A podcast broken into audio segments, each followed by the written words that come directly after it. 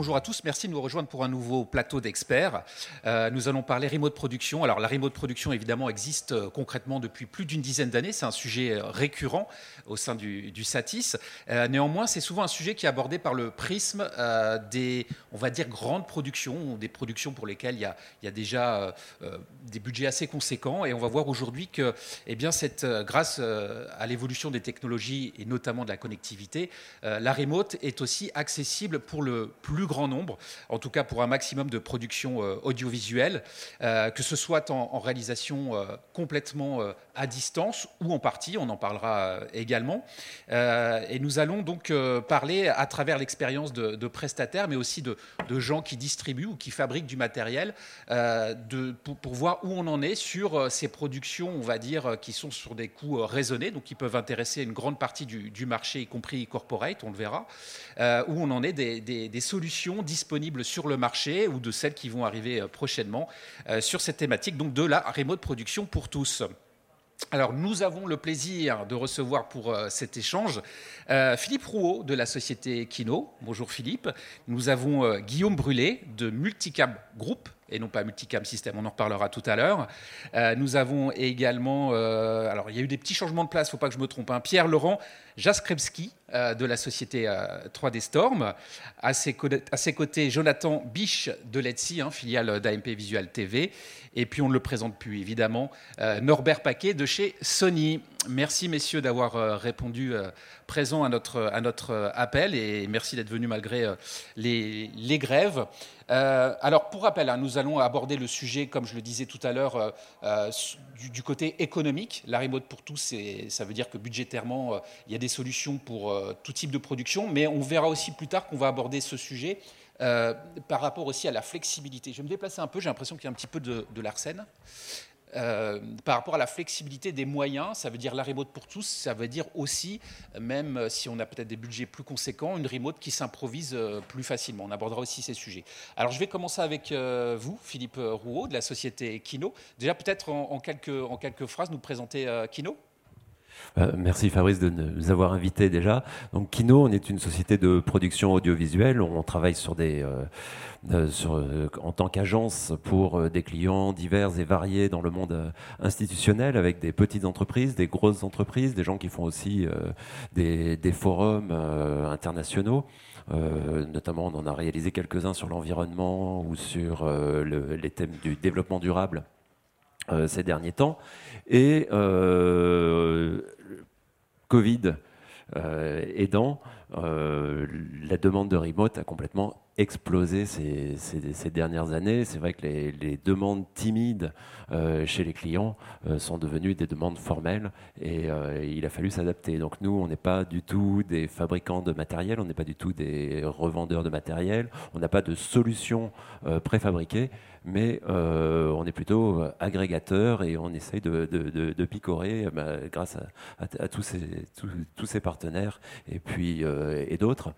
Euh, des solutions pour essayer de mettre en place de la remote, du live, des choses à distance et on, pourra regarder. Ça, recouvre des réalités complètement différentes. Alors, on va parler notamment corporate hein, euh, aujourd'hui dans les exemples que vous, nous avez, euh, enfin, que vous allez nous proposer. Euh, évidemment, le corporate utilise majoritairement le, live et le streaming pour ses, communications. C'est devenu un, outil presque de, base d'utilisation. Ben, voilà, on va commencer par parler de, de, ce secteur. Vous avez quelques exemples à nous, à nous montrer. On parlera, on ira un peu dans le détail technique ensuite. Oui, alors on peut voir quelques images. Alors forcément, on peut pas tout voir parce que c'est vrai que dans le corporate, il y a pas mal d'images euh, qui sont euh, qui sont limitées à une audience euh, interne, donc on peut pas forcément vous les montrer parce qu'il y a des problèmes de confidentialité. voici quelques exemples de ce qu'on peut réaliser, donc des, conférences avec des intervenants à distance, avec toutes les solutions de mise en ligne à, distance, d'interactivité à distance, des solutions d'intervention à distance sur des plateaux type plateau fond vert avec des intervenants. Là, c'est par exemple pour Suzuki, euh, ils ont fait une euh, convention à Deauville et on avait en live, en remote, leur directeur commercial qui faisait du, euh, qui présentait la, nouvelle voiture qui venait de sortir et qui était complètement confidentielle. Et puis euh, des solutions comme on le voit ici, qu'on a mises en place pour, des sociétés comme euh, Oracle ou pour Caterpillar, avec des gens qui sont en fond vert à Paris, des gens qui sont en fond vert à Barcelone ou en Afrique du Sud.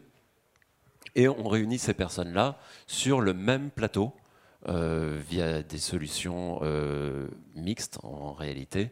Euh, là, en l'occurrence, c'était du, du, VMix et du Zoom. Et on arrive à, les filmer, les mettre sur le même plateau, et on a l'impression qu'ils sont sur le même plateau virtuel. Oui, parce que là, je, vous coupe rapidement, mais on est vraiment sur une hybridation. On n'est pas dans le concept de la remote on a juste une, réalisation qui se fait à distance. Là, on est sur une hybridation où on a des gens à distance, une réalisation qui peut l'être aussi. Enfin, on est, on est sur un mélange des, des genres finalement. On est souvent en corporate sur un mélange des genres euh, pour plusieurs raisons. Un, parce qu'on fait, on travaille pour des gens qui ont des sites à différents endroits. Donc euh, c'est vrai que souvent on a un site principal et puis des gens qui ont besoin d'intervenir à, des endroits différents. Et puis euh, on a des problématiques tout simplement de coûts, c'est-à-dire qu'on est sur des petits événements, en tout cas qui sont souvent uniques, qui sont pas forcément reproductibles contrairement à du sport où finalement, bon, bah, quand vous faites une, euh, quand vous suivez du, du sport, euh, vous allez mettre en place sur quasiment chaque match un dispositif à peu près équivalent. Après, vous allez l'adapter en fonction. Euh, vous allez vous en parlerez beaucoup mieux que beaucoup mieux que moi. mais c'est vrai que sur du corporate, c'est chaque fois un peu du sur-mesure. Donc, on est obligé de s'adapter aux conditions et puis aussi obligé de s'adapter aux techniques qui sont possibles chez le client car on a des gros soucis d'intervention quand on va travailler pour une banque, quand on va travailler pour une multinationale, euh, de mettre en place des technologies qui vont passer ces firewalls, qui vont être compatibles avec euh, la direction euh, des systèmes d'information et ça, il va falloir chaque fois se dire bon bah tant pis, on peut pas tout mettre en place, on va être obligé s'ils sont sur Teams ou sur Zoom par exemple de passer ou sur des systèmes beaucoup plus fermés, de euh, prendre leur système fermé, parfois de les pirater un petit peu, de faire des boucles à partir de leur système fermé pour pouvoir les réintroduire dans notre live et donc pouvoir faire des, solutions hybrides comme ça. Euh, aujourd'hui, les, les outils que vous utilisez, c'est quel type d'outils? Alors ça, dépend, mais pour euh, nous, on travaille principalement avec, euh, avec la solution VMix, euh, hybridée avec des solutions Zoom ou Teams, principalement. Et puis, Pardon.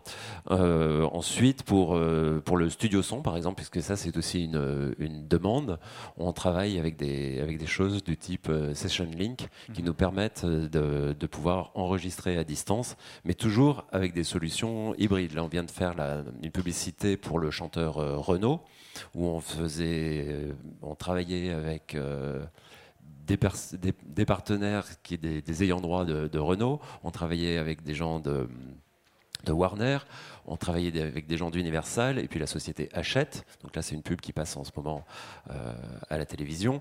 Et sur cette pub, il fallait enregistrer. Donc c'était Valentin qui est là, notre ingénieur du son, euh, qui, pilotait ça avec des systèmes Session Link et puis des systèmes de, zoom et de, de caméras interactives pour que chacun puisse en même temps euh, voir le comédien, savoir ce qu'il était en train d'enregistrer, intervenir, consulter ses problèmes de droit. Donc en fait, il y a tout un, mix. C'est pour ça aussi que je voulais que dans les dernières images qu'on voit là, on voit notre équipe euh, qui est une équipe de, de community manager qui va aussi travailler là-dessus parce que finalement, il y a toute la partie remote direct, mais il y a aussi dans une autre salle déportée des gens qui vont travailler et qui vont récupérer tous les petits bouts qui servent au live à distance ou sur place et les mettre sur les réseaux sociaux. Et donc c'est toute cette architecture d'hybridation qui est un peu notre métier d'agence en fait. Alors je vais rebondir sur ce que vous disiez sur la partie audio parce que c'est vrai qu'il ne faut pas l'oublier. On, entend souvent la, la, remote production en, pensant, euh, en pensant vidéo.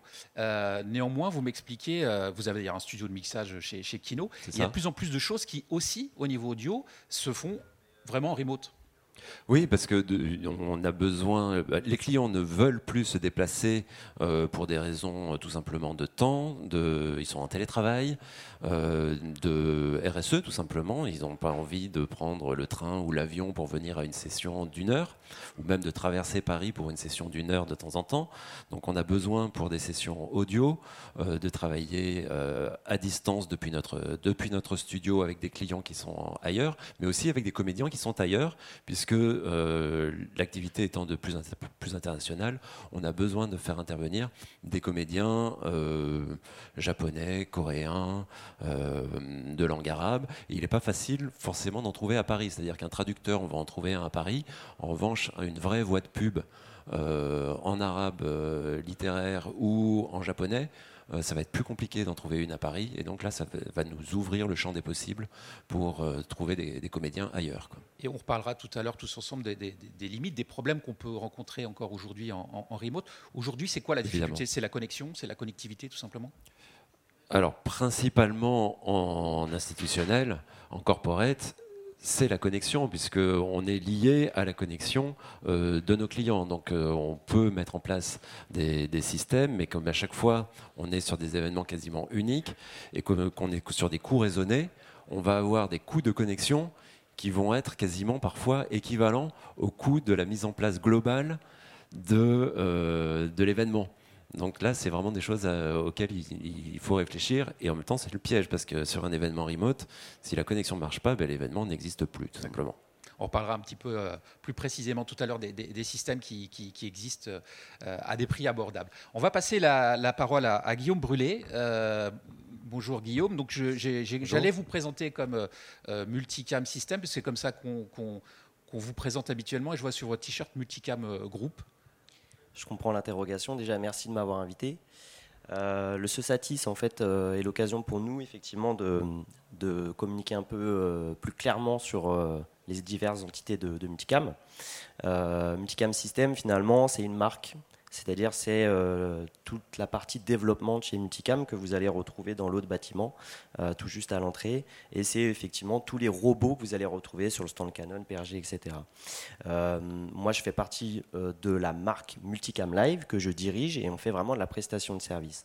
Pour clarifier ça un peu dans la tête de tout le monde, on a décidé de communiquer sur Multicam Group.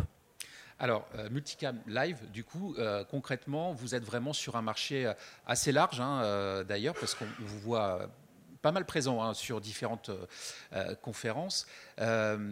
mais le cœur de votre marché, est-ce que c'est celui dont on parle là, c'est-à-dire celui pour lequel il n'y a pas des budgets considérables et pour lequel il faut trouver des solutions en permanence pour rentrer dans le budget des clients? Alors vous avez tout à fait raison et je pense que ce serait intéressant qu'on lance la vidéo que je vous ai fournie et comme ça on va pouvoir rebondir dessus.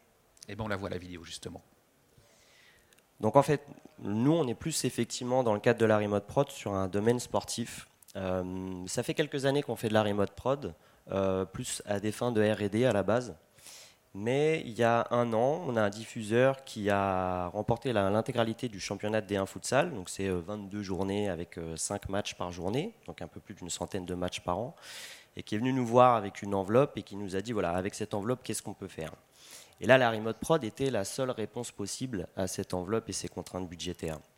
Euh, comment est-ce qu'on a décidé de répondre à ce défi? En fait, on a, il y a deux choses. On a créé, industrialisé des valises qui vont intégrer des moyens de captation et des moyens de transmission euh, du signal jusqu'à une régie finale qu'on a euh, du coup effectivement intégré dans nos locaux. Et euh, ces moyens de captation, ces valises, on les balade dans la France. Donc je vais avoir des clubs à Nantes, des clubs à Toulouse, des clubs à Toulon. Et on va balader ces valises qu'on va adresser à des auto-entrepreneurs, pas forcément équipés effectivement en région, et qui vont opérer la captation monocaméra à partir de la caméra qui est dans le dispositif ce signal, il va revenir et remonter en direct dans notre régie finale. Et dans notre régie finale, on va avoir une équipe de deux personnes composée euh, d'un technicien qui va s'occuper de toute la partie charte graphique, le score clock, les panneaux, tout, ce qu'on connaît bien par rapport à une diffusion sport, et un journaliste qui va le commenter. Quel est l'intérêt? C'est qu'en fait, le même couple de techniciens et de journalistes peut à 16h euh, s'occuper du match à Nantes et à 18h30 du match de Toulon. L'autre intérêt, c'est qu'on ne déplace pas d'équipe avec tous les frais inhérents à la logistique. On, les connaît et vous vous en doutez forcément. par rapport à ça, il y a effectivement plusieurs contraintes. C'est que déjà, dans le domaine du sport, le taux d'équipement n'est pas très bon. Euh, et donc, du coup, on a les 80% des salles qui ne sont pas équipées en connectivité. Donc nous, on va se baser sur de la 4G et désormais même aussi et de plus en plus de la 5G, ce qui nous a quand même un petit peu soulagé, il faut le dire, euh, pour remonter le signal. Il y a une autre difficulté, c'est que des fois on est dans des creux 4G et qu'on n'a pas de bonne connexion. Et dans ces cas-là, euh, on a décidé nous de s'appuyer sur un nouveau codec euh, qui n'a pas encore euh, effectivement été généralisé, c'est le H265. Le H265 qui permet à débit égal d'un H264 d'avoir deux fois plus de qualité. C'est à peu près ça en vulgarisant. Mais par exemple, si vous faites 2 mégabits de H264, un 1 mégabit de H265, vous avez la même qualité ça paraît un petit peu comme ça barbare quand on ne connaît pas forcément les contraintes réseau, mais quand vous êtes sur de la 4G dans des creux de réseau, euh, le moindre mégabit est extrêmement important. La deuxième chose sur laquelle on s'est appuyé, c'est euh, les problèmes de latence qu'on peut avoir quand on remonte un flux euh, depuis un lieu de captation. On connaît tous, je pense ici, le RTMP, qui est le protocole standard du streaming live historique. Mais nous, le problème, c'est qu'on a aussi des fois des contraintes où il faut mixer plusieurs sources. Pour que celles-ci soient synchronisées, on a décidé de se baser sur le protocole SRT. Et donc, du coup, euh, aujourd'hui, on remonte des flux SRT euh, qui encapsulent du H265 et ça nous permet euh, ce que je vous ai décrit un peu plus tôt. Euh, je voudrais qu'on revienne un peu sur, le, sur cette mallette qui se déplace, hein, donc envoyée, si j'ai bien compris, à des prestataires locaux, enfin en tout cas des gens qui vont gérer le matériel localement. Ça peut être des clubs directement, j'imagine aussi. Euh, qu'est-ce qu'il y a dans cette mallette, enfin les grandes lignes hein euh, Parce que je crois comprendre, si on voit les images, il y a, deux caméras, c'est ça, pour filmer un, match de foot à 5 Tout à fait. En fait, le futsal, c'est pas le sport le plus simple à capter en remote, parce que le football, en fait, quand l'arbitre siffle, ça y est, le chrono il déroule et il s'arrête pas. Donc ça, c'est assez simple. C'est-à-dire qu'on fait un play et puis on n'a plus à intervenir dessus. La difficulté du futsal, elle est la même sur le basket, elle est la même sur le handball, c'est qu'on a un chrono qui s'arrête et qui se relance en fonction des arrêts de jeu, et ça, c'est impossible de le faire à la main. La solution historique que tous les prestataires font, c'est qu'en général, ils se synchronisent avec une table de marque. Or, euh, on est sur un championnat amateur et il n'y a pas d'homogénéité de ce côté-là. Donc le développement n'était pas possible, ou trop complexe, trop lourd. Et par ailleurs, on adresse la valise à des cadreurs et pas à des techniciens. Donc on ne peut pas non plus leur demander d'intervenir sur trop de pans techniques sur place. Du coup, la solution qu'on a adoptée, c'est qu'on a développé une solution euh, d'analyse d'image où en fait une des deux caméras, donc la première caméra est opérée par le cadreur, vous l'avez compris, et la deuxième caméra va faire de l'analyse d'image. Elle va filmer le, panneau de score, va donc ce signal va remonter en direct chez nous, et on va le réinterpréter afin de pouvoir le mettre dans le score clock. Et ça nous permet d'être parfaitement synchronisé euh, avec le chrono, ce qui est également aussi un, défi, euh, notamment sur cette discipline. Donc sur, sur le terrain, si j'ai bien compris, c'est une seule personne. C'est une personne qui va cadrer, qui va installer, euh, avec qui vous êtes en contact directement avec, enfin qui est en contact avec la régie? À fait. Donc en fait, nous, on se base sur des solutions qu'on connaît tous. Hein. on va lui parler via un Discord. Euh, et cette personne, c'est intéressant de le souligner, cette personne, c'est pas un technicien, c'est un cadreur. Et donc, du coup, euh, nous, on a, on a essayé plusieurs choses. Au début, on avait essayé des, des, solutions hardware, donc des solutions physiques. Mais le problème, c'est que dès qu'il fallait intervenir dessus, c'était complexe. On ne pouvait pas en demander trop au cadreur. Donc, on a vraiment fait le choix de passer sur une solution software. Nous, la force qu'on a chez Multicam, c'est qu'on peut développer des logiciels. Donc, on, on, a développé un petit logiciel qui permet euh, d'être multisession sur le même ordinateur. Donc, on peut acquérir plusieurs signaux sur la même euh, station et les encoder et les remonter en direct chez nous. Euh, voilà. Alors, ça veut dire que concrètement, les, matchs, non, il y a plusieurs matchs dans une même journée, j'imagine, mais les matchs ne se disputent pas en même temps. Si vous voulez réussir à, les diffuser euh, de manière euh, intelligente et économiquement, économiquement viable. Tout à fait. Et là, c'est tout l'enjeu du diffuseur, pour le coup, qui lui dispose d'une enveloppe et qui doit donc faire de la pédagogie auprès des clubs pour toute une gestion de créneaux. Euh, nous, on s'est engagé dans le cadre de cette enveloppe euh, à deux matchs en simultané. Donc, on dispose de deux cabines euh, dans lesquelles les journalistes peuvent enregistrer leurs commentaires et de deux stations qui permettent de faire tout le traitement que vous voyez depuis tout à l'heure dans, la vidéo. pour le diffuseur, on parle d'une plateforme web, j'imagine. On n'est pas sur un diffuseur télé. Exactement. Là, là, les enjeux ils sont entièrement digitaux. Donc c'est une plateforme qui s'appelle Futsal Zone et pour pouvoir voir du futsal, il faut payer un abonnement de quelques euros par mois et ça se développe énormément. Et effectivement, les solutions remote sont une réponse à ces contraintes budgétaires purement digitales.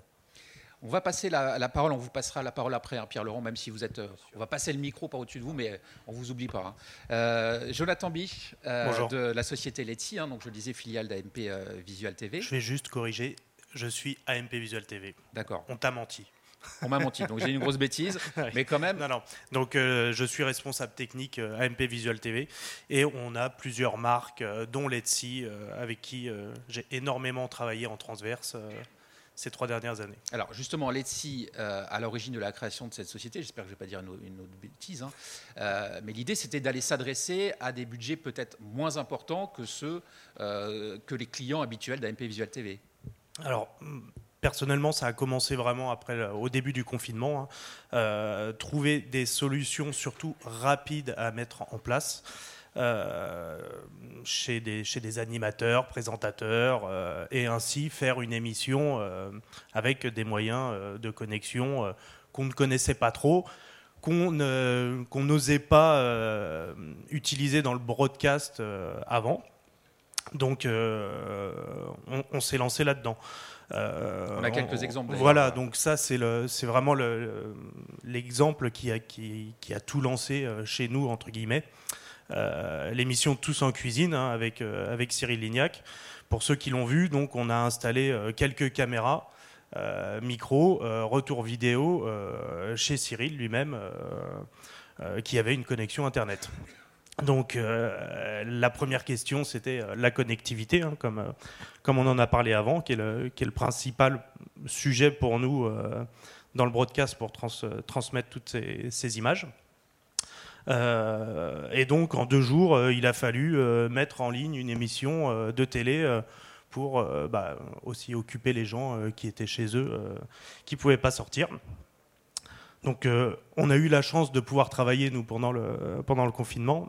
Et, et ça nous a permis d'évoluer à vitesse grand V pour, pour, pour ces technologies-là où on avait un peu peur de, de se lancer.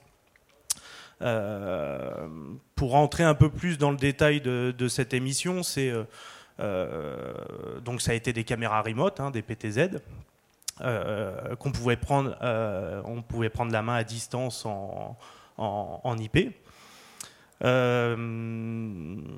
Transmettre donc la vidéo, on en a parlé avant avec des, codecs H264, H265 selon la, selon la vitesse de la connexion disponible.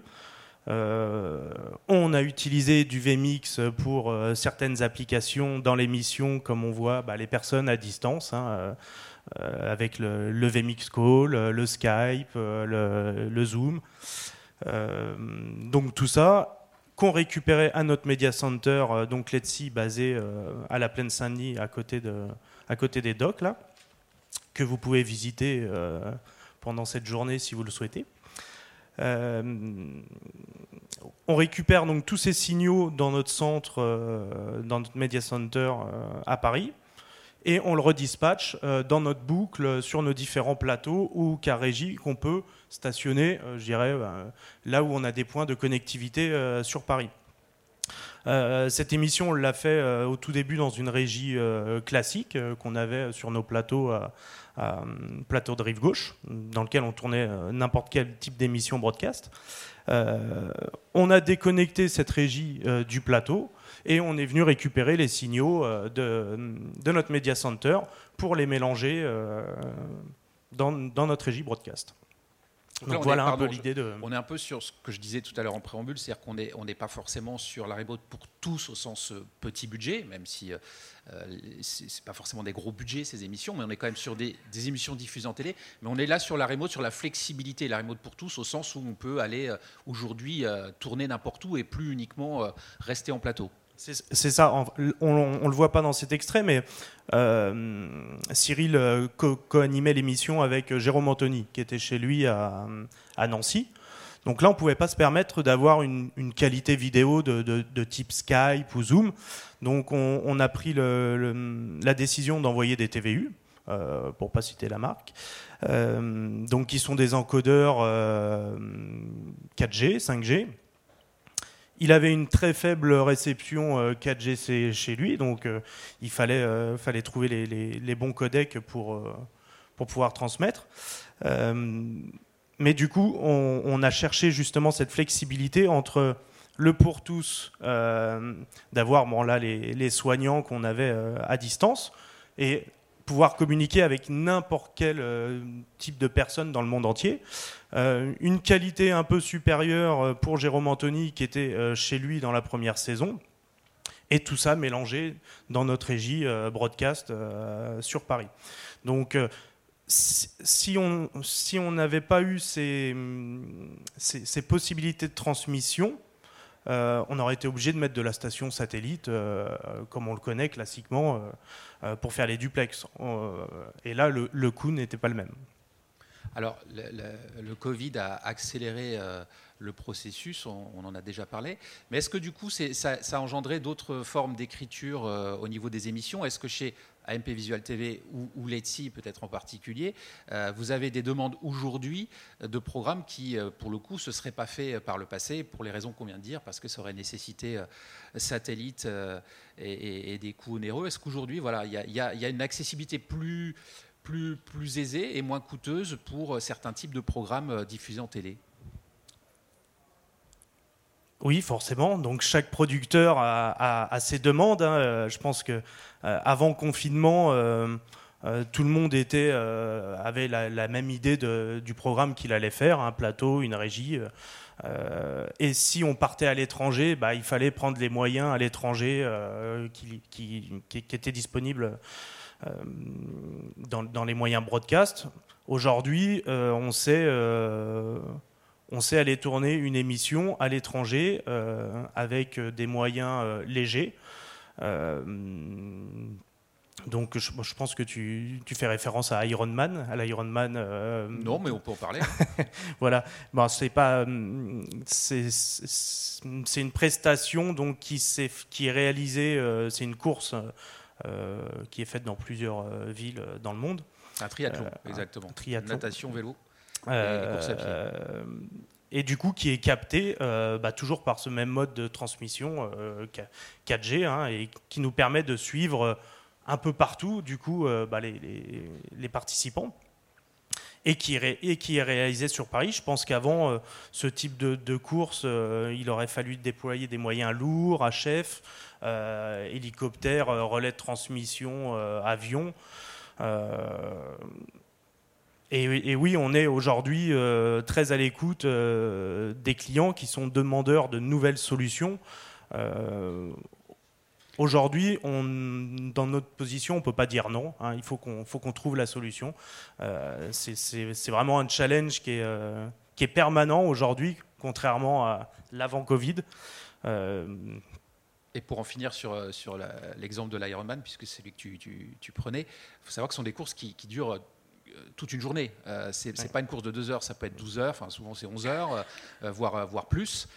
du coup, sans, sans, ces technologies et sans l'utilisation de, la 4G, ce serait impossible tout simplement de diffuser l'intégralité de ces programmes. je pense que le, coût du satellite sur 12 heures exploserait, oui, les, les budgets. Mais pour terminer, c'est vrai que la, remote pour tous, je pense qu'on a permis à plein de gens de euh, d'utiliser l'audiovisuel aussi qu'on n'aurait pas utilisé en tant que peut-être particulier, les gens qui cuisinent avec Cyril depuis chez eux. Ça, ça, a fait une explosion dans le, dans, chez, les gens, je pense, de, de, pouvoir rentrer dans, dans, ce, dans cette télé. Alors on a vu, euh, on a entendu des, exemples très concrets. On va passer la parole à des gens qui mettent à disposition du, matériel. On va passer la parole à Norbert Paquet euh, de chez Sony. Donc euh, Norbert, aujourd'hui chez Sony, quand vous concevez une caméra ou tout autre matériel, évidemment, on la pense en termes d'utilisation en remote production et, on aura l'occasion d'en parler sur tout à l'heure une autre conférence sur des, des remotes un peu plus fortunés, mais y compris quand on est sur ce type de projet avec un peu moins de moyens. Oui, tout à fait. Euh, merci de nous inviter aussi sur cette conférence. Alors Sony, moi je m'occupe sur la partie broadcast, mais on a aussi des entités sur la partie corporate education, comme ça je vais pouvoir couvrir un petit peu tous les cas d'usage. Donc nous, en termes de, fournisseurs de solutions technologiques, on doit un petit peu couvrir tous ces aspects qui vont... Euh, dans, le, confinement, il y avait la problématique éducationnelle où il fallait fournir des cours à distance. Donc on a beaucoup de solutions qui permettent de faire du lecture capture, de faire des conférences jusqu'au broadcast. Donc il y a deux éléments quand on regarde les cas d'usage qui ont été présentés. Il y a les coûts techniques et les coûts opérationnels. Et c'est là où la remote pour tous doit pouvoir répondre à ces deux problématiques. C'est-à-dire que si on, a une réponse technique qui est abordable, mais que derrière le coût d'exploitation vient exploser, l'équation ne fonctionne pas. Donc il faut bien regarder sur ces deux aspects-là. Euh, donc nous, en tant que constructeur, on doit fournir des, solutions qui peuvent répondre à ces deux aspects. Sur la partie connectivité qui a été évoquée, c'est ce qui permet aujourd'hui la remote pour tous. C'est vraiment la, pierre angulaire. Donc pour ça, j'ai entendu parler beaucoup de codec, mais au-delà du codec, il y a le transport du, signal une fois encodé, principalement sur des réseaux publics. Et donc comment on assure une qualité de service sur les réseaux publics? Aujourd'hui, quand vous téléchargez ou quand vous consultez euh, en streaming, ça charge un petit peu, ça précharge et ça attend. Le live, il n'y a pas le temps de précharger et d'attendre. Toutes les caméras doivent arriver en même temps, de préférence de manière assez synchronisée. Et on parlait d'audio tout à l'heure. L'audio est encore plus critique. Si on commence à avoir un décalage entre l'image et le son, là on s'arrache la tête et c'est plus très intéressant pour, l'audience. Donc pour ça, il y, a des, protocoles qui existent. Euh, on va parler de NDI tout à l'heure, euh, qui est originellement plutôt développé pour les réseaux locaux, que maintenant évolue pour les réseaux euh, à longue distance et sur les, réseaux publics, le SRT principalement, où on vient introduire de la qualité de service. Maintenant, la qualité de service, il faut bien la doser parce que plus on renvoie éventuellement des informations qui sont perdues, plus on introduit de latence, puisqu'on doit y mettre des buffers. Donc nous, on travaille un petit peu sur la partie codec H264, H265, sur l'encapsulation dans un mode de transport qui va être sécurisé et fiable pour aller sur des réseaux publics, pour garder les coûts. On parlait du SAC tout à l'heure une liaison satellite dédiée ou même une bande passante euh, symétrique en fibre, aujourd'hui c'est assez cher. Donc il faut pouvoir aller sur une connexion ADSL, sur une connexion 4G. La 5G arrive et va amener pas mal de, solutions. Maintenant, il restera la problématique de couverture. Euh, c'est la technologie. On va parler de la 5G justement, parce que j'aimerais bien avoir les avis de. Il va falloir couvrir.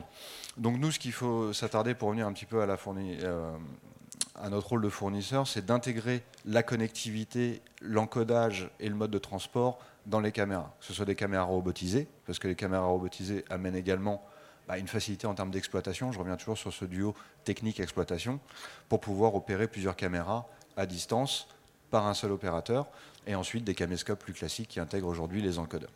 Donc ça, c'est la partie acquisition. Donc ça, globalement, aujourd'hui, on a aussi des téléphones qui, qui servent de très bonnes caméras d'acquisition. Et donc, on peut regrouper tout ça et on aura des solutions type VMix. Euh, je pense qu'on va parler de, de NewTek euh, TriCaster euh, juste après, de multicam. Voilà, il y a beaucoup de solutions. Nous, ce sur quoi on travaille sur la partie comment aider les équipes de production, c'est les solutions clés en main. Et on n'a pas parlé encore du cloud. Hein. donc c'est ça que je voulais un petit peu amener aujourd'hui. C'est qu'on travaille aussi sur des solutions clés en main qui permettent aussi de répondre à la problématique événementielle du live. Pas besoin d'infrastructure, pas besoin euh, d'équipe de développement, pas besoin d'équipe de déploiement, pas besoin de maintenance, etc. On vient aller chercher dans le cloud un outil de production tout en un qui va pouvoir connecter les différentes sources audio, vidéo, et qui d'un côté exploitation va pouvoir agréger où que se situe l'ensemble des exploitants, que ce soit un commentateur, que ce soit un opérateur euh, de, réalisation, euh, et directement, parce qu'on est surtout sur des objectifs digitaux, directement streamés sur les plateformes, où aujourd'hui il y a cette demande de croissance. Le Covid a été un accélérateur de confiance. Je le pense plus comme ça. La demande était déjà là. Euh, le digital est partout. Et c'est ça qui est génial. Donc des solutions cloud. Et nous, on a un service qu'on appelle M2 Live chez nous, euh, qui va être lancé en février, qui permettra directement d'avoir un système de production 100% dans le cloud. Donc on vient le, le déployer au moment où on a besoin. Et dès qu'on a fini, on n'a plus besoin. Donc on a besoin, dans sa perspective, de couvrir un événement 10 événements, 100 événements, bah, c'est juste un nombre de ressources qu'on vient déployer de manière temporaire dans le cloud. Et l'avantage d'un point de vue économique pour la remote pour tous, c'est qu'on ne paye que ce qu'on utilise. Donc c'est vraiment les deux axes de développement aujourd'hui sur lesquels on, essaie de travailler, d'offrir des solutions qui permettent de rendre justement la création de contenu pour les plateformes digitales beaucoup plus abordable en regard des contraintes techniques, opérationnelles et au final de budget. Donc sorti en février, hein, c'est ça votre, solution. On en saura quand Un peu plus en février, pas avant? Il y a déjà des informations disponibles sur le site web de, Sony, vous pouvez les regarder M2 Live. Ensuite, on commence les premiers tests bêta. Je vous invite avec grand plaisir à venir rejoindre la plateforme bêta, mais le lancement grand public sera en février. On va passer euh, la parole à justement quelqu'un qui représente la société 3D euh, Storm. Euh, Pierre Laurent, alors je rappelle, hein, on, a commencé à le dire, mais 3D Storm distribue notamment les solutions NewTech que vous mettez notamment en avant ici sur, sur, le Satis. et je crois que vous allez nous, parler, je vais vous laisser le dire, hein, mais Norbert a commencé à aborder le sujet de la, NDI et notamment le nouveau protocole. Mhm. Donc je pense que ça, c'est, vous allez tout nous dire, mais c'est un, des nerfs de la guerre. Hein. Oui, alors merci pour euh, l'invitation, Fabrice. Oui, oui, bien sûr. Bah, le NDI est un petit peu évidemment au cœur des solutions New Tech que tu, que tu viens d'introduire avec le TriCaster. Euh, le TriCaster, effectivement, euh, est un petit peu un outil donc, sur base logicielle qui, qui a permis finalement cette convergence vers l'IT très, très rapidement. Et donc cette convergence facilite aujourd'hui les, solutions les solutions proposées par NDI pour justement faire cette, euh, cette remote production. Alors, j'ai un dilemme aujourd'hui. Est-ce que je vous parle de ce que je rentre dans le détail du NDI pour vous expliquer un petit peu son histoire? Ou est-ce que j'aborde peut-être euh, euh, son histoire qui est assez récente finalement, hein, ça va aller très vite? Ou, est-ce que j'aborde On peut parler un petit peu de, du. On peut rentrer un peu dans le détail en étant. assez rapide? Assez rapide, et puis après aller dans les applications. D'accord. Alors, puis ça permet effectivement de, de, reposer un peu les bases qui peuvent être intéressantes à, à connaître. je crois que euh, voilà, vous allez nous, présenter, tu vas nous présenter euh, des slides. Je ne sais pas si on peut les voir sur l'écran euh, qui est suis, derrière. Voilà, je préfère garder cette, cette présentation qui sera beaucoup plus interactive et beaucoup plus malléable. donc déjà, le but du, du NDR, c'est un standard qui a été créé pour exploiter pleinement un réseau gigabit. Effectivement, dans, dans, un premier temps euh, sur le LAN. Et l'objectif du NDI pour NewTek était d'harmoniser les sources IT et vidéo. Hein. Donc euh, déjà, il faut le savoir, avant l'arrivée du, du, NDI en 2015, NewTek avait des petites applications qu'on appelait à l'époque IVGA pour les gens qui connaissent et qui permettaient déjà de copier le bureau d'un Mac ou d'un PC et de le, transmettre en IP directement comme une source au sein du TriCaster. Donc le NDI n'est que l'évolution naturelle finalement de cette idée première de, de NewTek. Euh, c'est quoi le NDI C'est une combinaison, c'est une combinaison d'un codec et d'un protocole. Donc ça c'est important de, bien prendre cette notion. Euh, le codec NDI, alors on va parler donc du NDI pleine bande passante, qu'on détaillera un peu plus tard, visuellement sans perte. Je ne vais pas rentrer dans tous les détails, c'est important de considérer qu'il est euh, indépendant, de toutes les résolutions. Aujourd'hui, on gère de la résolution SD et il est possible avec du NDI de traiter jusqu'à de la 8K. On supporte Alpha Channel, donc pour des besoins d'habillage, ça va être très intéressant. Et pourquoi pas imaginer euh, des solutions en remote prod d'habillage euh, avec le NDI. On va pouvoir donc du coup, pardon, traiter des fréquences d'image de 1 à 250 images par seconde. Le temps de compression est très faible et le taux d'occupation d'un processeur est aussi très léger quand il s'agit du NDI euh, pleine bande passante. On va pouvoir aussi transporter de l'audio, on peut gérer jusqu'à 16 canaux embeddés. Euh, évidemment, l'audio est synchrone avec la vidéo. Euh, on a aussi, alors j'extrapole un peu le NDI, mais on a aussi de la connectivité vers Dante et iOS 67. Et on va pouvoir bien sûr depuis la version 4 du NDI, intégrer des fonctionnalités de NDI KVM. Donc là, prendre le contrôle à distance d'un ordinateur, d'un TriCaster, euh, depuis un monitoring NDI. Je vous invite, si vous avez besoin de plus d'informations, à venir nous voir sur le stand 3D euh, Storm. Là, l'idée est de parcourir de manière générale les fonctionnalités. Euh, on peut aussi également enregistrer en NDI. Euh, ce qui est intéressant, c'est que ça ne nécessite pas de ressources. L'enregistrement NDI va aspirer simplement le flux et l'écrire sur le disque dur. On est évidemment, on, intègre un timecode qui peut être synchronisé par NTP par exemple. Donc ça, c'est important aussi de le considérer dans tout ce qui est enregistrement divergé. Et si on rentre un peu plus au cœur du NDI, on peut apercevoir ici sur ce slide un petit peu les bandes passantes. Alors évidemment, on est un peu loin des considérations de remote prod, mais pourquoi pas, hein, si on a la, liaison qui correspond, si on a le, débit suffisant, on peut travailler en full NDI. Donc dans ces formats-là, on va parler de NDI pleine bande passante en français, et on voit que pour un signal HD en, en 1080-50p, on sera à peu près à 150 mégabits par flux. Cette notion de bande passante, c'est aussi un petit peu le, le, point clé de toutes les réflexions qu'il faut mener autour du NDI et autour de tout, finalement de toutes les transmissions sur IP. Hein, aujourd'hui, cette réflexion autour de la bande passante est vraiment majeure dans la construction d'un projet, à mon avis. Alors on parle beaucoup aussi de NDI HX et des constructeurs comme Sony euh, l'ont implémenté d'ailleurs depuis longtemps dans les caméras euh, PTZ par exemple. Euh, on a eu la version 1, aujourd'hui on est majoritairement en version 2, ce qui change par rapport au NDI pleinement de passante, et c'est vraiment important de clarifier ce point-là, et c'est un, élément clé à mon avis pour des éléments de, remote prod, c'est que le NDI HX va permettre de diminuer la bande passante pour un signal HD, par exemple, on sera à peu près à 20 mégabits euh, sur du HX2. Et aujourd'hui, NewTek a introduit la version 3 du NDI HX, où là, en fait, en fait pour, pourquoi Pour vous expliquer un petit peu l'arrivée du NDI HX3, les inconvénients de, du HX2, c'est que, euh, évidemment, on a cette compression qui est souvent opérée en H264 grâce au hardware embarqué des caméras PTZ, par exemple. Euh, ce codec H264 ou H265 hein, pour de la 4K euh, introduit forcément une notion de latence, puisqu'on est sur un GOP qui est plutôt long. Donc le décodage nécessite un peu de temps pour assembler les éléments et produire l'image. Et donc euh, ce process induit forcément de la latence. Donc certains clients étaient peut-être un peu déçus, un peu contraints par cette latence, et NewTek a choisi de, proposer le NDI HX3 qui lui utilise finalement le même principe de codage, donc du H264 ou H265 pour la 4K, avec un, un, process iframe ce qui permet de réduire nettement la latence et donc du coup de descendre à des bandes passantes pour un signal HD à peu près à 70 mégabits, ce qui est beaucoup plus facile à transporter sur des réseaux euh, WAN par exemple. Ou alors, ce qui est très intéressant aussi dans le NDI HX3, c'est qu'on va pouvoir paramétrer la bande passante manuellement. Donc l'opérateur va pouvoir décider de configurer sa caméra et de définir lui-même manuellement sa bande passante, toujours en iframe. Voilà.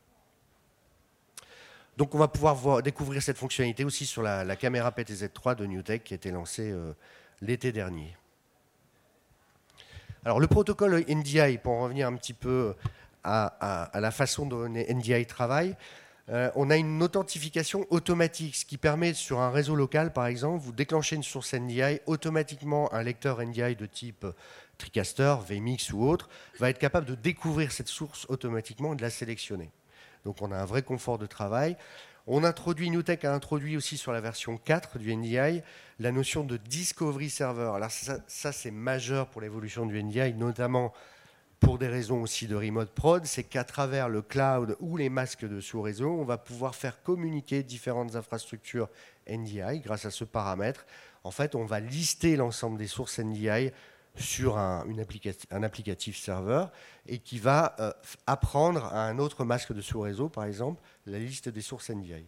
C'est un peu technique, donc c'est pour ça, n'hésitez pas à venir me voir un peu plus tard. Le principe, sinon en unicast du NDI, c'est qu'on ouvre un. Le principe du NDI, pardon, en unicast, c'est qu'on va ouvrir simplement une liaison d'une source vers un lecteur NDI. Cette source pourra être mutualisée, c'est aussi tout l'intérêt du NDI et éventuellement reproduite vers d'autres euh, euh, monitoring ou lecteurs NDI. Ce qui est important de noter, c'est donc que le NDI est multipoint et bidirectionnel. Alors attention, on a cette notion de bande passante aussi qui est importante, c'est qu'à chaque fois que vous allez solliciter la source, forcément la bande passante va être utilisée et on va multiplier donc du coup en unicast cet envoi de, bande passante vers chacune des destinations. pardon, mais la notion de bidirectionnel, elle est essentielle quand on parle de, remote, justement. Absolument, puisque l'idée, alors il me semble avoir un slide juste après, on le verra plus tard. Elle est importante parce qu'effectivement, on va pouvoir piloter du, de la caméra PTZ, on va pouvoir avoir l'information du TOLI, par exemple, on va pouvoir, dans certains cas aussi, déclencher excusez-moi donc le Toli, le PTZ et oui voilà c'est à peu près tout et l'Alpha Channel aussi qui est qui est bon qui est pas bidirectionnel. Du coup j'ai perdu le fil, mais c'est pas grave. Juste pour vous rappeler un petit, on, y reviendra tout à l'heure par rapport au bidirectionnel pour vous rappeler l'historique quand même, donc l'évolution NDI est assez euh, impressionnante. On a démarré en 2015, je crois, en, simplement en TCP. Aujourd'hui, on est sur du RUDP et c'est la version 5 aujourd'hui qui permettra cette ouverture sur le WAN grâce à ce protocole RUDP. Il est à noter aussi que tous ces protocoles sont pris en charge aujourd'hui, c'est-à-dire que une solution NDI, un TriCaster par exemple, va pouvoir traiter des sources TCP, des sources UDP ou des sources RUDP.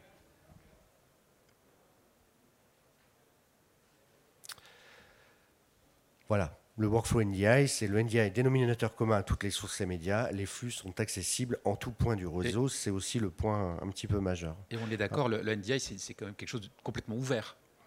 Oui, alors c'est d'un point de vue logiciel, effectivement, c'est complètement ouvert. On peut déployer effectivement des outils NDI de manière totalement gratuite sur n'importe quelle euh, solution euh, Windows ou Mac. Hein, les deux. De plus, depuis l'arrivée de NDI 5, il faut noter que euh, le NDI a été porté sur les plateformes de type ARM ou, ou, ou M1 de chez Apple. Donc on a aussi cette mobilité qui est intéressante avec le NDI. Linux aussi est capable de gérer du, NDI. Donc toutes les solutions peuvent être déployées de manière logicielle, de manière ouverte euh, sur n'importe quel type de plateforme.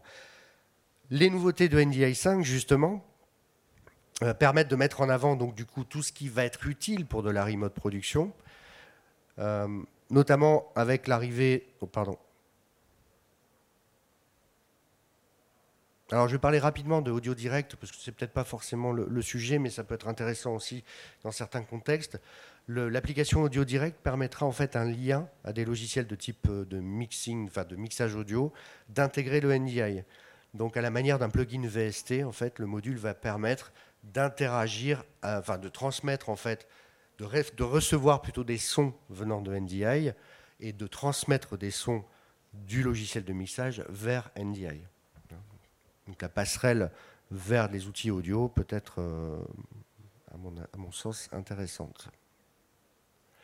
Le plus intéressant, ce qui va nous, voilà, nous intéresser aujourd'hui, c'est plutôt donc la partie vidéo avec euh, NDI 5 Remote. Euh, NDI 5 Remote, en fait, utilise le principe WebRTC et va permettre, grâce à un navigateur, n'importe quel type navigateur d'ailleurs, ça peut être sur votre téléphone, sur votre PC sur votre Mac, d'exploiter en fait une liaison NDI. Donc l'objectif, c'est qu'on va permettre l'envoi d'une invitation hein, sous la forme d'un d'un flash code. Euh, la personne va pouvoir scanner depuis son adresse, depuis son mail ou depuis un SMS, va pouvoir scanner le, code et rentrer directement en liaison avec l'application NDI Remote qui va permettre de convertir ce flux vidéo directement en, NDI. On peut bien sûr aussi euh, pas simplement utiliser euh, cette application en version web conférence, à la mode web conférence. On peut très bien imaginer récupérer une sortie de, régie euh, via une conversion SDI vers NDI et utiliser cette fonctionnalité pour transmettre un signal, pourquoi pas, d'un site A vers un site B. À noter qu'aujourd'hui, on a une notion de talkback. Donc, on va pouvoir on va permettre les échanges entre l'émetteur et, le récepteur. Oui, ça c'est essentiel. je voudrais qu'on sauf si tu as encore des petites choses à nous dire euh, oui, j'ai quelques, sur le Voilà, j'ai deux petits points majeurs quand même à vous dire. Je vais, ce sera assez rapide.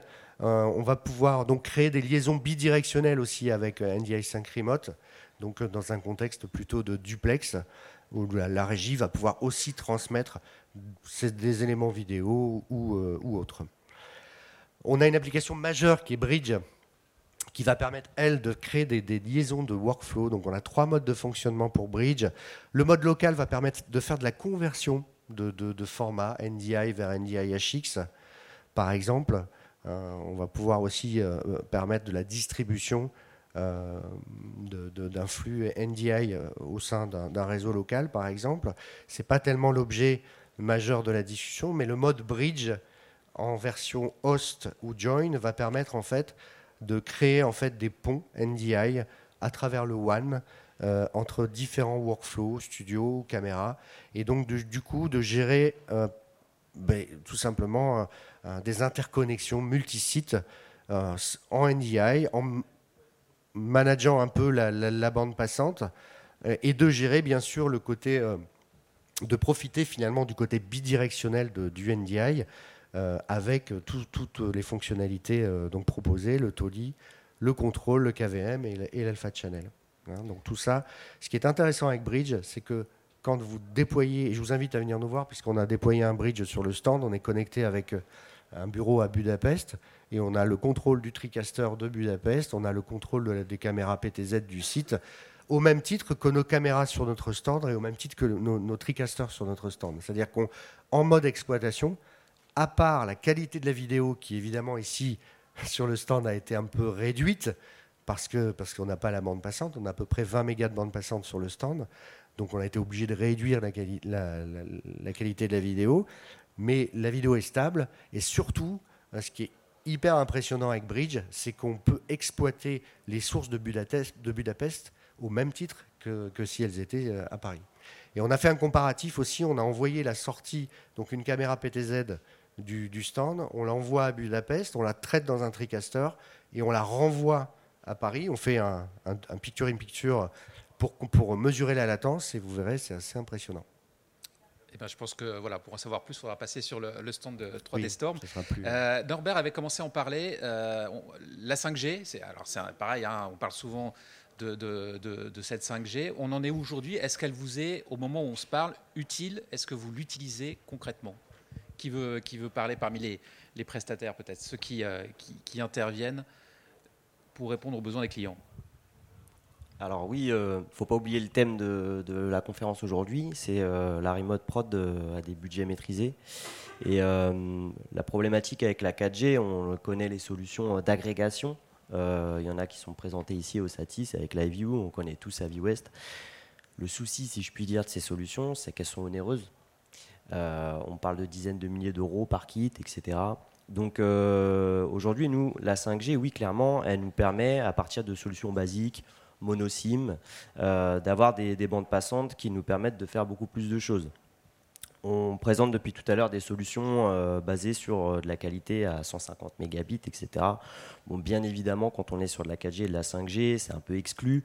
Euh, on, passe sur des, choses beaucoup plus compressées, des débits qui sont beaucoup plus compressés, entre 5 et 10 mégabits, entre guillemets, si je puis dire, par source.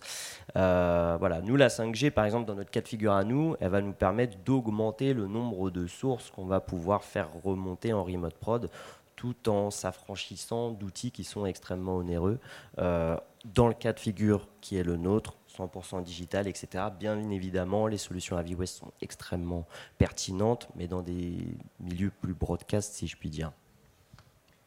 Euh, oui, Guillaume aussi, euh, on parlait tout à l'heure de l'Ironman. Euh, pardon, Jonathan, on parlait de l'Ironman tout à l'heure. Euh, avec ces solutions utilisées en 4G, est-ce qu'aujourd'hui, pour cette même discipline, euh, la 5G est utilisée ou il y a encore les problématiques Je ne suis pas assez expert aujourd'hui sur la couverture 5G. Je sais que ça se développe beaucoup. comme multicam, on utilise la 5G. Pour, pour, des transmissions un peu uniques dans des, dans des modes, dans le broadcast aussi, hein, mais c'est vrai que la 4G aujourd'hui, on a encore cette agrégation euh, sur les systèmes euh, TVU euh, West qui nous permettent d'avoir plusieurs réseaux, plusieurs fournisseurs et sécuriser encore la, bande passante. Aujourd'hui, avec la 5G et le coût de la 5G aussi, des abonnements 5G, font que si on faisait la même chose, on serait un peu plus onéreux. Donc, on est beaucoup 4G encore. La remote production pour tous, euh, d'un point de vue économique, ça, nécessite des, utilisateurs toujours plus polyvalents, euh, moins, de spécialisation. Qui, veut euh, aborder le sujet Évidemment, il va falloir travailler avec des gens qui sont capables de faire des choses très différentes. Donc, tu, parlais d'opérateurs seuls sur un, sur un point auquel on va livrer des, caméras, des valises, des, choses comme ça. Euh, on va avoir besoin euh, d'opérateurs qui ont l'habitude de, travailler sur des technologies qui sont des technologies pures de, de, vidéo sur des technologies de NDI, sur des choses comme ça, mais on va aussi avoir besoin de gens qui savent utiliser euh, tout simplement euh, un téléphone, un, euh, un Zoom, un Teams, etc., pour pouvoir communiquer, avoir des backups aussi avec, les clients, parce qu'il y a une grosse angoisse avec, avec la remote, c'est si ça plante au milieu, qu'est-ce qu'on fait? Et nous, on a fait un événement, notamment les rencontres du développement durable, où on avait des gens qui étaient dans le monde entier.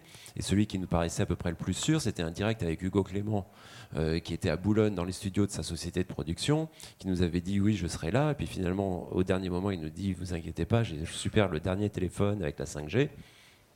Et ça a été catastrophique. On avait un 20 minutes euh, avec lui tout seul, euh, avec son téléphone. Et il a fallu trouver des solutions pour pouvoir faire, faire du backup, donc repasser en 4G et finir avec par moment des photos de lui et un son téléphonique. Donc évidemment, la 5G, c'est génial, sauf qu'à un moment, euh, on n'est pas sûr que ça marche partout et il va falloir euh, bah, trouver des solutions parce que la super qualité d'image, oui, c'est important, mais si vous n'avez pas d'image du tout, c'est encore plus important.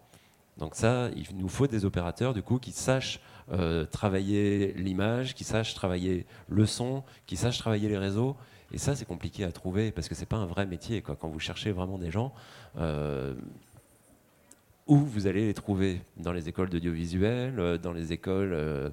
Là, on, est sur des événements. Moi, je cherche des gens qui sachent être polyvalents et pouvoir travailler sur un élément ou l'autre. Oui, parce qu'on a la confrontation, enfin c'est pas nouveau, hein, mais de, l'IP et, et, de l'audiovisuel. Donc c'est deux mondes à l'origine qui étaient quand même assez séparés, qui peuvent plus l'être aujourd'hui. Et ça serait intéressant de savoir un petit peu au niveau des formations comment comment c'est abordé. Et avec des grosses problématiques de son, on en a un tout petit peu parlé, parce que le, gros décalage des problématiques de décalage son, ça c'est fondamental, parce qu'on est principalement sur des événements où les gens parlent, et donc, euh, bon alors pour l'Ironman c'est moins grave si le son est décalé de, quelques images, on entend le floc-flop un peu décalé avec le, avec le bras qui tape dans, dans l'eau, bon, c'est pas terrible, mais c'est gênant. En revanche, quand on a un discours, c'est insupportable. On ne peut pas regarder euh, quelqu'un qui parle en, décalé. Et c'est encore pire quand on a de la sonorisation dans une salle. C'est-à-dire que quand on a de l'audience, quand on, à la limite on a personne, bon, ils ont tous des oreillettes et puis le, problème est réglé. Quand on a une audience, il faut sonoriser. Là, on a des problèmes de retour de, de son euh, dans la salle qui reviennent dans les micros, qui repartent en décalé. Et ça, euh, on a de l'écho. Et là, on ne peut pas diffuser des choses avec l'écho. Donc là, on a besoin d'un son euh, vraiment au point pour maîtriser les groupes, les sous-groupes, euh, des micros directionnels ou pas. Et euh, ça, c'est un vrai, véritable et défi. Pour le coup, c'est le vrai métier de l'ingé son pur et dur, de savoir gérer l'ensemble de ces, de ces aspects. Bah oui, en audiovisuel, on croyait que l'ingé son ne servait plus à rien. Bah en fait, si. Hein. ça revient. Guillaume voulait intervenir.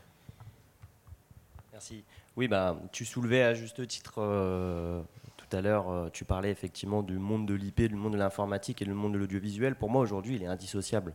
J'ai la chance de faire partie du groupe de réflexion euh, pour l'école 3IS, où j'ai quelques alternants qui viennent de là-bas. Et encore aujourd'hui, je suis assez surpris du niveau d'enseignement de l'informatique, en fait, des, des différents BTS audiovisuels.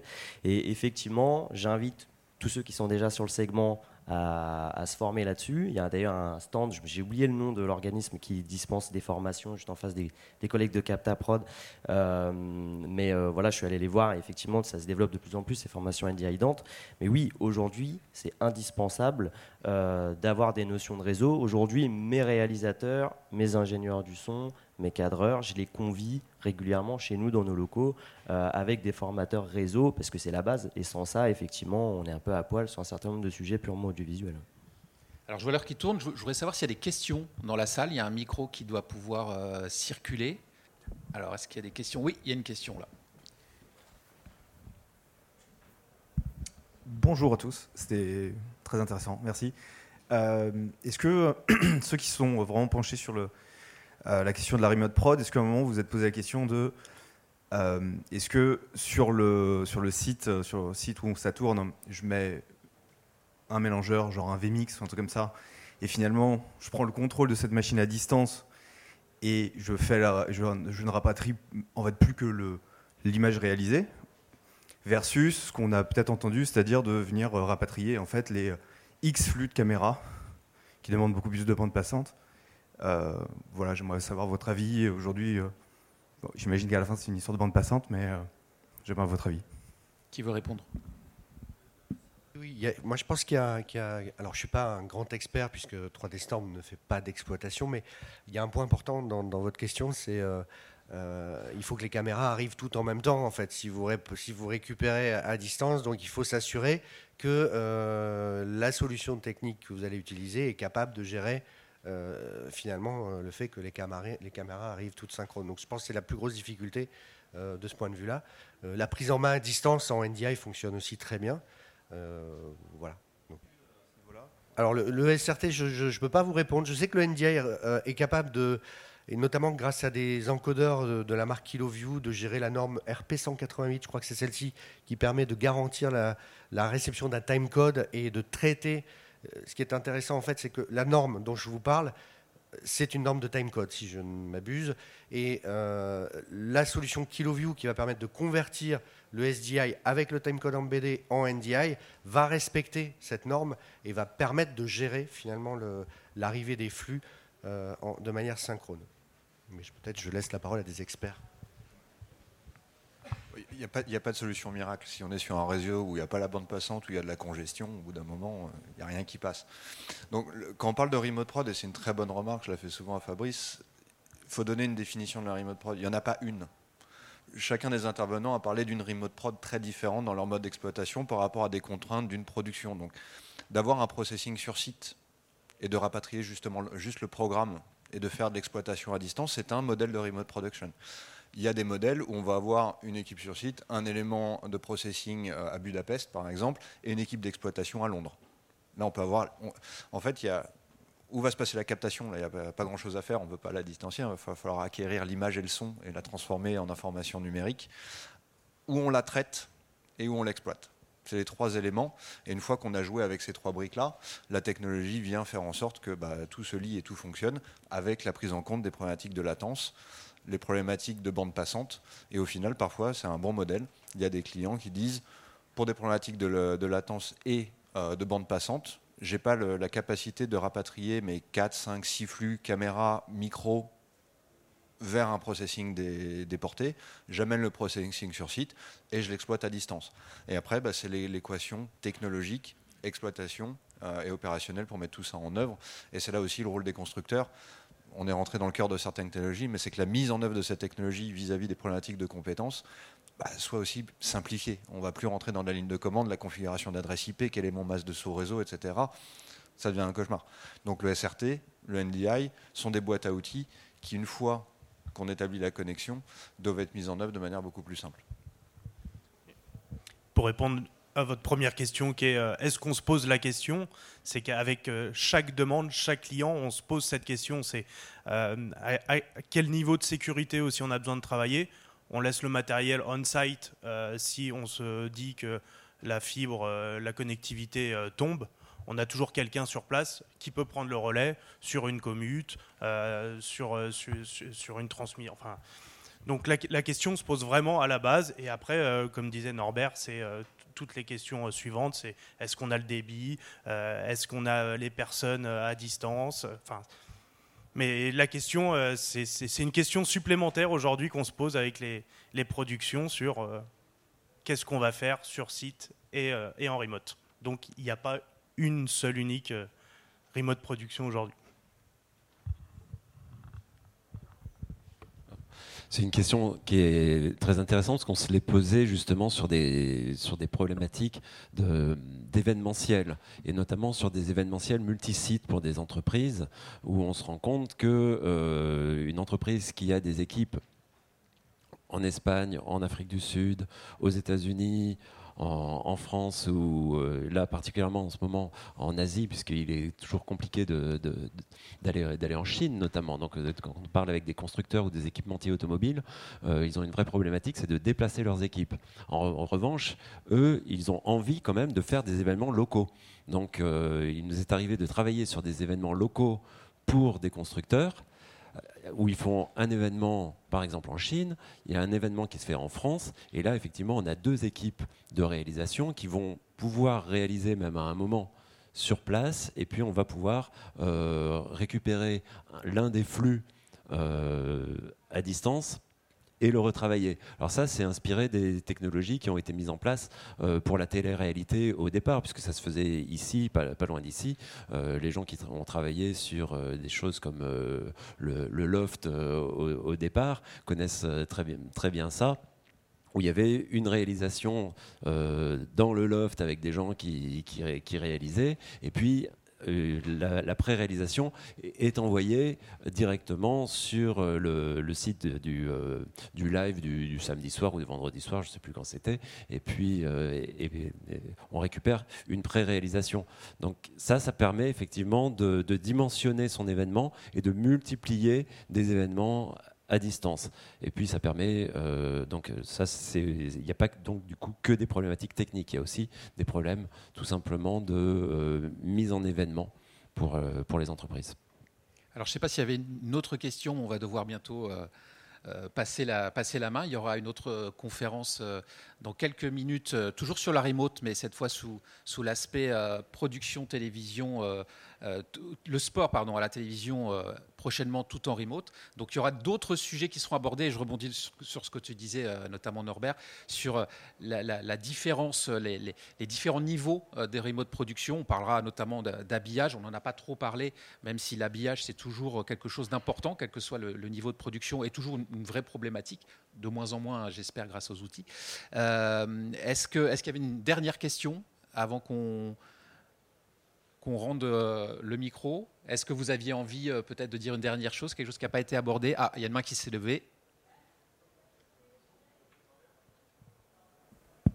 Pardon. Euh, bonjour, vous parliez beaucoup de 4G, 5G. Est-ce que vous avez un retour d'expérience sur les satellites orbite basse du style Starlink qui bon, est une bonne alternative aussi au niveau, en tout cas, rapport qualité-prix et bande passante? Alors, qui a quelque chose à dire sur le, sujet?